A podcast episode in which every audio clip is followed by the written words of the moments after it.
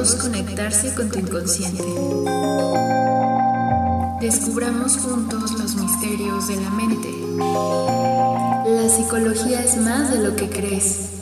No temas a lo desconocido. No le temas al poder de tu mente.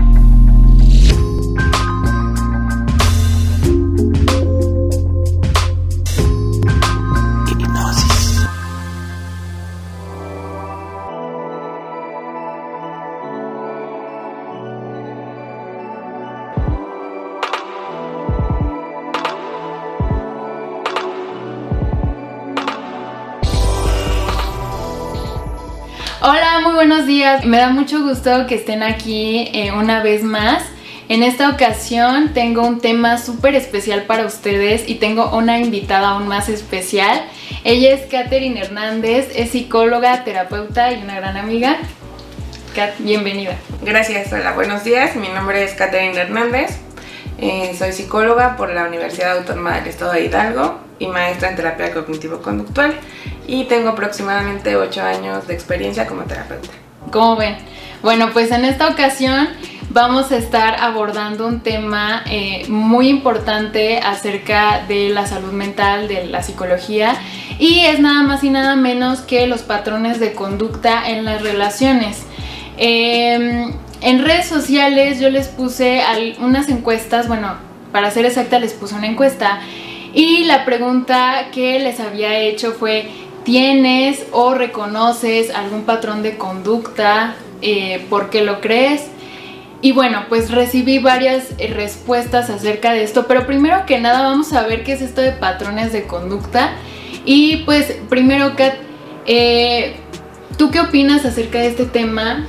que, bueno, que es de mucho interés para las personas y que usualmente ellos ni siquiera saben reconocer esos patrones en sus relaciones. Pues creo que la importancia radica justo en definirlo, ¿no? ¿Qué es un patrón? Y también poder relacionarlo con lo que es una actitud. Porque considero que la mayoría de las personas ubican las actitudes y desde ahí sería más fácil que puedan determinar cuáles son sus patrones de conducta. Muy bien. Eh, para todos los que nos están viendo, les vamos a dar algunas recomendaciones, vamos a estar leyendo algunos comentarios. Como lo dijo Kata ahorita, pues primero hay que reconocer esas actitudes dentro de las relaciones.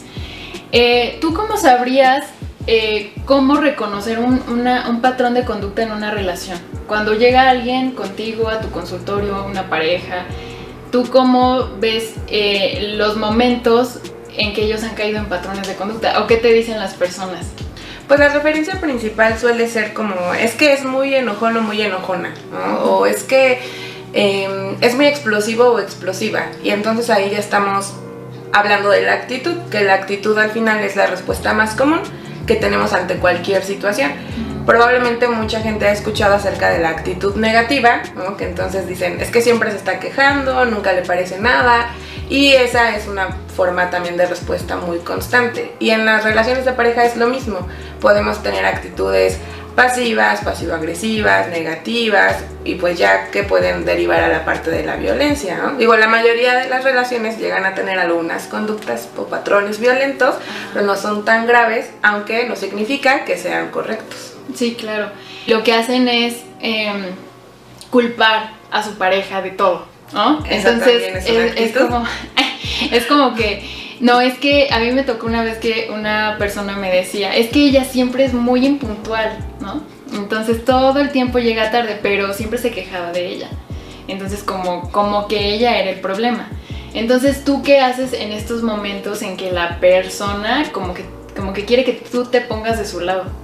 Bueno, primero se les explica que no es un un partido no es como un juego donde alguien tenga que ganar, sino porque al final la, relación de pareja pues es un, equipo, ¿no? Se define de esa manera, no me encanta la palabra, pero pues creo que se entiende más fácilmente. Y cuando una persona intenta ganar la aprobación del terapeuta, pues hay que marcar límites. Y justo los patrones de conducta también se manejan desde allí, ¿no? Ahorita decías, culpa a X a la otra persona todo el tiempo, bueno, podemos empezar a definir el patrón desde allí, ¿no? Desde decir, ella es muy impuntual, pero vemos el otro lado y el otro lado nunca dice nada, solo se enoja. Y ahí ya empezamos a tener un patrón porque es eh, una acción y una respuesta. Entonces se marcan los límites de que ahí no se le va a dar la razón a ninguno de los dos, que más bien se busca que comprendan y que sepan qué está pasando y que pues el terapeuta es más una guía, no tanto un referee. Sí, claro. Eso es muy importante, que como terapeutas no te pones del lado de alguien, sino que estás ahí pues realmente para escuchar el motivo por el, por el que llegaron, ¿no? Y tratar de, de resolver, tratar de, de negociar, de, de, saber qué es, lo que, qué, qué es lo que trae cada persona y qué necesidades tiene. Antes de, de todo esto, bueno, ¿qué enfoque es el que tú manejas? Mm, yo soy terapeuta cognitivo-conductual. Ok. Eh, para las personitas que no están muy eh, familiarizadas con este enfoque, en psicología se manejan diferentes enfoques. Entre ellos podemos encontrar el enfoque sistémico, enfoque humanista, cognitivo-conductual, conductual, perdón, como es el de Catet. Eh, encontramos también el psicoanálisis. Y a mí me gustaría hacer un comentario acerca de esto, porque muchos de los patrones de conducta vienen definidos por diferentes autores. Uno de ellos es Bowley, fue un autor del psicoanálisis que es muy, muy este, la otra parte del, de lo conductual, del cognitivo conductual. Pero él, por ejemplo, definió la teoría del apego, ¿no? De que cuando somos pequeños, la primera figura de amor, eh, que son nuestros padres, pues nos van, van a definir mucho las relaciones que tengamos de grandes, ¿no? Y de ahí que vengan todos estos tipos de apegos como el dependiente, el ambivalente, el apego seguro, el apego evitativo. Eh, ¿Tú qué opinas acerca de esta teoría? ¿Tú estás de acuerdo en que muchas veces estos apegos de la niñez definen nuestras relaciones en la adultez? Esta teoría de los apegos sí se utiliza, sobre todo cuando estamos buscando explicar cómo se relaciona el individuo. Okay. Y pues sí, viene desde allí, porque um, es lo que aprendemos de niños, de niñas, y no nos damos cuenta hasta que somos más grandes y entonces empezamos a ver que nos pasan las mismas cosas siempre, ¿no? sí. mágicamente, Ajá. pero en realidad no es magia, es okay. que no hemos hecho consciente todas aquellas cosas que hacemos de manera constante. Esto que dice Kat es muy importante porque luego nos encontramos con personas que, que encuentran personas sanas para uh -huh. establecer una relación y dicen es que no, de todas maneras no me gusta, ¿no? Como que no me puedo meter a esta relación, es una persona súper sana, me hace bien y todo, me pero trata bien. me trata bien, pero no es este, no es lo que yo estoy buscando, ¿no? O no me termina de gustar. Entonces, eh, por acá yo veía un ejemplo, estaba viendo un video muy interesante y decía la persona, cuando tú eres niño y entras o sales del cuarto y escuchas a tus papás pelear de alguna forma y tú preguntas a tu mamá, oye mamá, ¿qué está pasando? ¿Por qué se están peleando? Y tu mamá te dice, no, este, nosotros nos queremos mucho, no estamos peleando. Ahí desde ese momento el niño ya internalizó que aunque papá y mamá se estén peleando, esa es una forma de mostrar amor. Así es. Entonces en sus relaciones de grande, muchas veces si no hay ese caos o no hay esa pelea, incluso uh -huh. no les sabe la relación. Uh -huh. Porque tiene que haber de alguna forma este, lo mismo, ¿no? Que trae de sus papás, ¿no? Mis papás me enseñaron que pues, si se peleaban había amor, ¿no?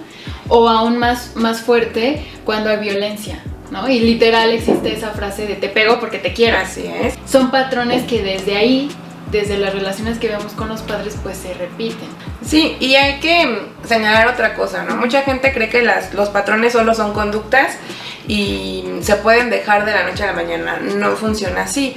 Hay que recordar que todo esta, toda esta parte psicológica parte también desde una parte neurobiológica, ¿no? O neurofisiológica, creo que es más correcto.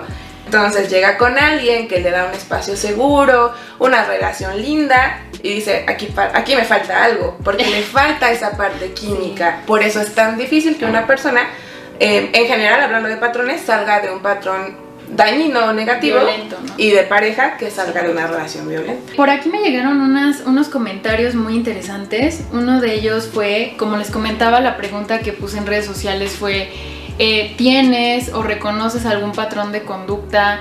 ¿Y por qué? ¿Por qué crees que tienes un patrón de conducta? Y uno de los comentarios fue, tiendo a acercarme a personas que son intermitentes en su atención hacia mí. Probablemente esa persona que tiene esa tendencia no está segura de merecer algo mejor que eso. Y entonces nos regresamos a la infancia, nos regresamos a la adolescencia, donde tal vez los primeros contactos eh, afectivos no eran claros, ¿no? Y estaríamos hablando de un apego ansioso, un apego también, mm, creo que se llama ambivalente, ¿no? Entonces, eh, pues no es que sea mágico que se vaya hacia esas personas, sino que necesitarías reflexionar porque el interés en ese tipo de gente. ¿Y qué sucede? Que me estoy autosaboteando, ¿no? Eh, estoy repitiendo esas conductas o esos patrones para llegar al mismo resultado que de la niñez, porque de otra forma el algoritmo no, no es correcto.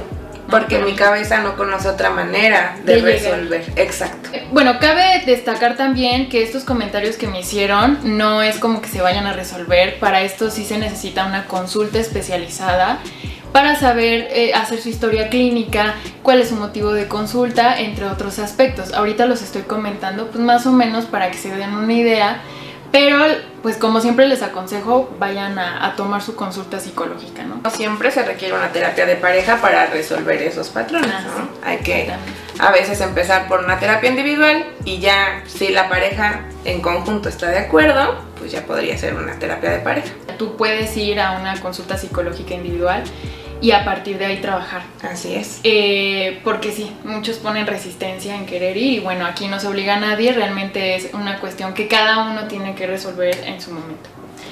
Otro de los comentarios que me hicieron fue, siempre me gustan las personas que son todo lo contrario a mí. Pues ahí aplicaría esa frase que dice les gusta la mala vida, ¿no? Porque al final de cuentas cuando nos enfocamos en alguien súper contrario a nosotros, tenemos quizá esa creencia o esa actitud de yo puedo aportar, yo puedo mejorar, yo lo puedo salvar. Obvio no lo pensamos así, pero nuestras conductas nos dirigen hacia eso. Entonces allí habría que reflexionar, quizá no le gusta como es ella o él, ¿no? Y entonces buscan en el otro algo que le dé sabor a su vida, pero al final lo daña.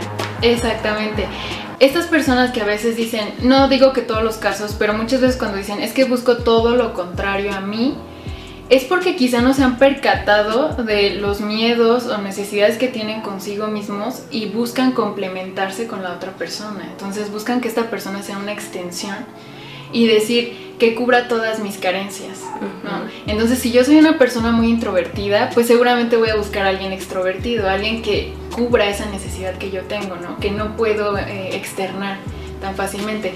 Pero, ¿qué pasa cuando tú te haces ideas y dices, eh, busco todo lo contrario, pero ¿qué crees? Ya estando en la relación no se cumplen tus expectativas. Pues porque justamente tienen una idea diferente, ¿no? De que al tener a alguien que es todo lo contrario, les va a dar quizá esas experiencias que ellos mismos no se pueden dar. Pero pues no, si la persona es todo lo contrario, vamos a pensar a alguien que no sale de fiesta y se busca un fiestero, pues se va a frustrar, porque el fiestero igual y no la va a llevar de fiesta, se va a seguir siendo solo. Entonces es como, si es todo lo contrario a mí, pero no me está dando lo que yo esperaba, porque en mi cabeza yo tenía una idea muy diferente a la realidad. Yo suelo ponerle un ejemplo a mis pacientes de comida, creo que es muy fuerte, entonces hablo del pollo Kentucky, probablemente mucha gente lo ha comido, y vas y pides tu pollo y te dan los complementos. Pero aún sin el puré, aún sin la ensalada, tú tienes un pollo y te lo puedes comer. Y yo les digo, nosotros somos como un pollo, podemos tener un complemento, pero es un extra, es un plus. No me hace falta ese complemento, para hacer el pollo, ¿no? Entonces, digo, en términos muy coloquiales, somos un pollo, no necesitamos otra cosa. Y si la necesitamos, pues que sea algo que nos dé más sazón, no algo que haga que sepamos feo y que la vida nos sepa mal. Claro, eso eh, me suena mucho un comentario que me llegó, de hecho me pareció muy interesante y muy fuerte en su significado, porque se relaciona mucho a esto, eh, que hay personas que no tratan de complementarse, sino pierden toda su identidad dentro de una relación para complementar a la otra. Así es. Y aquí un comentario me puso, eh, pierdo mi identidad cuando estoy en una relación, me foco más en ella que en mí. Probablemente por la búsqueda de complacencia. Hay que recordar que somos seres sociales y entonces eso significa que nos reafirmamos a través de los demás. Por eso todos tenemos un nombre y yo sé que tú eres Cristina porque así te llamas y todos los que te conocen saben que eres Cristina. Pero cuando alguien em, no está muy seguro o segura de sí mismo, de sí mismo, entonces va a buscar que alguien más le dé esa validación. ¿Cómo? Pues te doy todo de mí para que veas que soy bien buena gente, bien buena persona y entonces me digas, ah, sí, eres bien buena novia, bien buen novio y te quedes conmigo.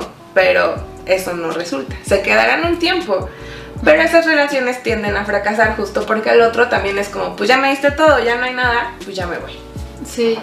Y aparte yo diría que está muy ligado a cuestiones de autoestima. Así es. Por el hecho de no sentirse seguro de sí mismo, segura de sí misma y le doy todo a mi pareja y pierdo totalmente mi identidad dentro de una relación.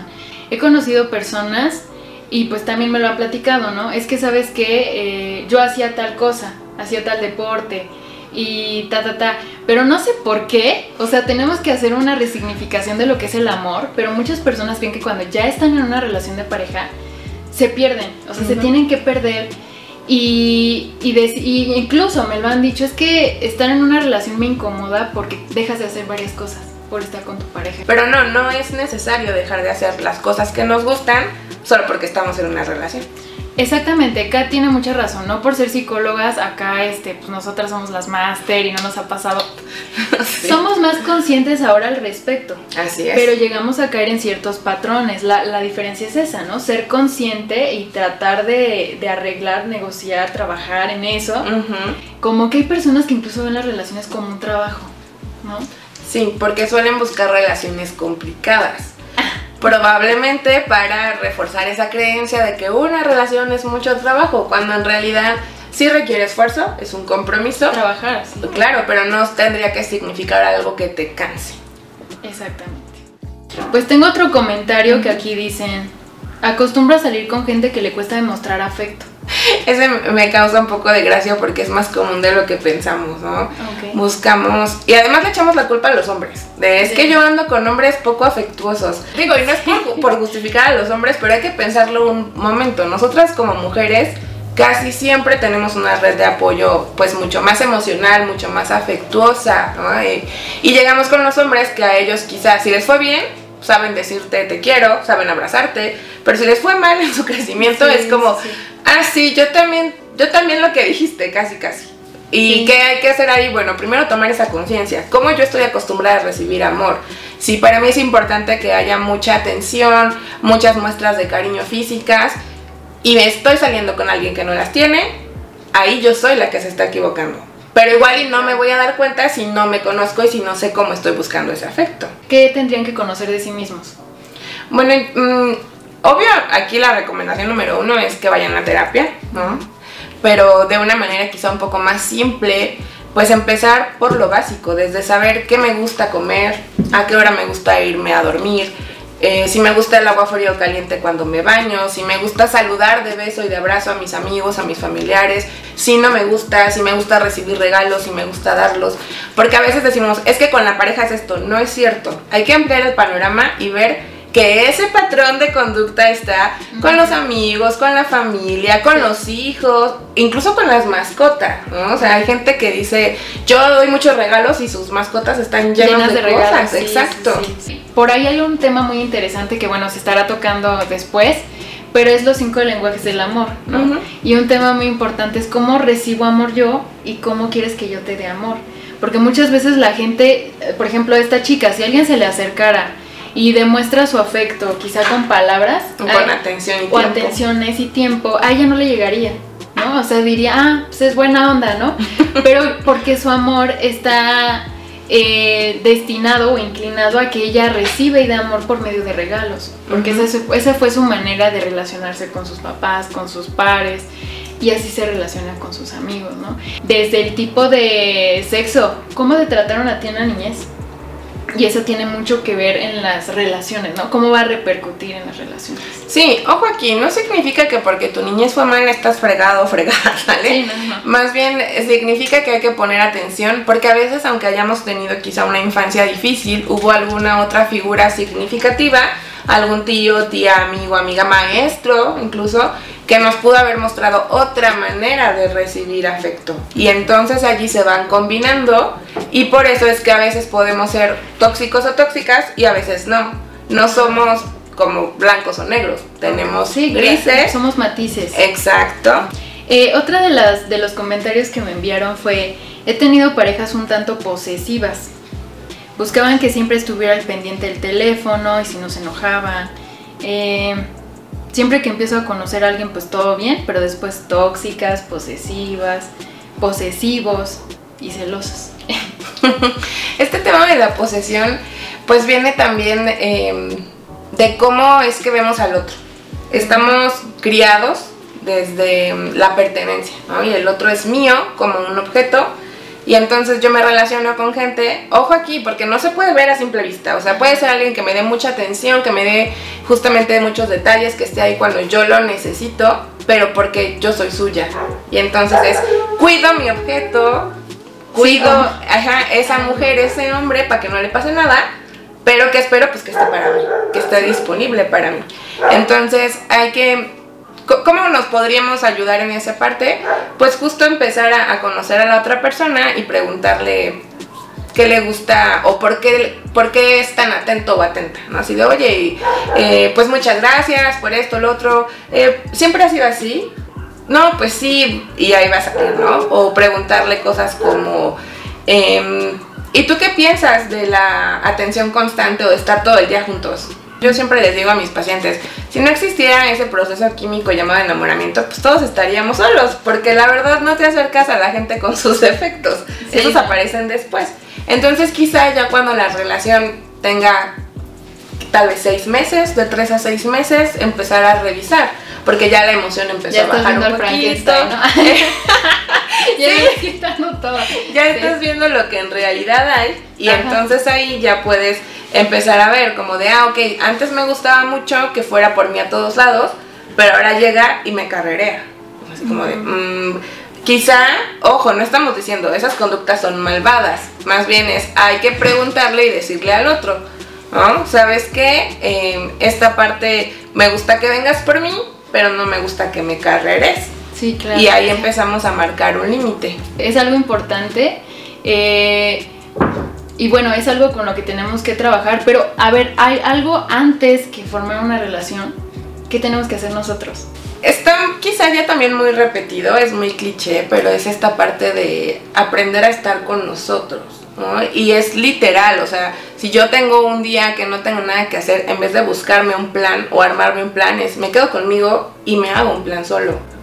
Porque eso también hace que entonces estemos con cualquier persona y luego hay gente que llega a consulta y te dice, es que llevo siete años siempre con parejas, ¿no? Y tú, ¿y cuántos tienes? 27, así de, ah, ok. o sea, llevas siete años de la etapa más importante hablando de juventud en tu vida con pareja, ¿no? Y no sabes qué quieres de tu vida. O a lo mejor ya hasta hiciste una vida, pero te diste cuenta que no era la que querías porque no has estado solo. Y ojo aquí, solo no es eh, abandonado, solo es estar soltero y estar soltero es no tener pareja. ¿Qué pasa con esas personas que no pueden estar solos? La mayoría de mis pacientes mujeres, digo también ya hay hombres, pero siguen siendo los menos, llegan después de una ruptura. Porque entonces no sé qué voy a hacer, ya tenía todo planeado, eh, han sido las, menos. Las expectativas. Ajá, las expectativas, pero sí llegan a tener ya hijos, ¿no? O gente que dice, me quiero separar, pero no quiero que me digan esto, pero me da miedo lo que me van a, venir a opinar. Los prejuicios. O sea, están en una relación, ¿no? Pero ya están buscando a Tindin así como que afuera para que en el momento en que encuentren a alguien, ahora sí ya dejo esta relación y saltan a otra. ¿Qué sucede cuando las personas no tienen su tiempo de duelo? Pues no se recuperan, ¿no? O sea, no, seguimos con la parte de ser ellos mismos. No saben ser ellos mismos porque no se han permitido serlo y lo hacen porque quieren evitar la incomodidad de pasar tiempo solos y el dolor, por supuesto. Entonces mejor antes de dejar esta relación me consigo ya otra para no sentirme mal. Aunque al final terminan sintiéndose mal, porque también he tenido casos así. De, ¿sabes qué? Estaba con una persona, lo engañé, la engañé, ahora estoy con otra, pero ya no quiero estar ahí. Y en realidad creo que nunca quise. Solo que quería salir de allá, pero no sabía cómo.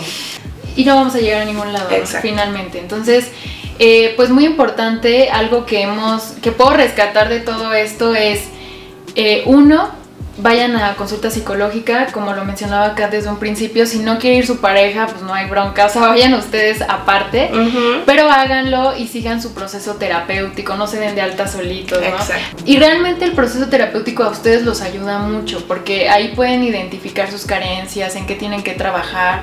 De, de hecho, ahorita que decías, ¿no? No se den de alta solos. Ayer eh, tuve una llamada de urgencia, ya en la noche, una paciente mía que tenía su cita de seguimiento en enero, o sea, ella ya estaba casi dada de alta. Habíamos trabajado mucho la parte de violencia porque venía de una relación violenta de varios años. Y ayer me llama en crisis, había vuelto a caer con otra persona violenta, pero le doblaba la edad y ya esto se fue a un nivel legal, ¿no? Y estaba muy preocupada porque le tenía que decir a sus papás. Entonces, pues obvio, le di la contención, eh, ella está, está bien, está tranquila, pero yo también le decía, tú sabías que lo que estabas haciendo no era correcto porque ya no regresaste a las sesiones, porque ella era una paciente súper puntual, cada semana, cada 15, cada mes estaba ahí. Y después ya no. Claro. Y también le dije, y dejaste pendiente tu valoración médica con el psiquiatra. Y no fue un regaño, sino era, date cuenta cómo cuando decimos, ya estoy bien, no hemos cerrado y sin ese puntito nos puede regresar e incluso peor lo que ya habíamos trabajado. Eso es muy importante y gracias por compartir el caso acá. Como podemos ver aquí, la persona estaba volviendo a caer en un patrón de conducta. Y, mucho más grave. No, y mucho más, bueno, sí, más grave, pero con las mismas parejas, ¿no? Violentas. Ya nos habías dicho que anteriormente había tenido parejas violentas. ¿Qué crees? Que acá me pasa, pero yo trabajo en un centro con personas adictas y a ellos les cuesta mucho salir de ese patrón. Es un vicio totalmente, es una adicción. Y ellos dicen, es que estoy, me contaba una paciente, estoy entre que dejo la adicción, ¿no? Y le hago caso a mis papás, a mi familia, o estoy con, entre la- las personas que me dicen, fúmate otro, ¿no? O sea, y es muy difícil salir de eso. Entonces es un patrón. Y fíjate que algo que les ha servido bastante aquí a los chicos que pues están rehabilitándose es hablar de sus emociones y hablar de lo que sienten, de lo que piensan, de cómo llegaron ahí y también eh, pues qué están haciendo cada día para volver a salir.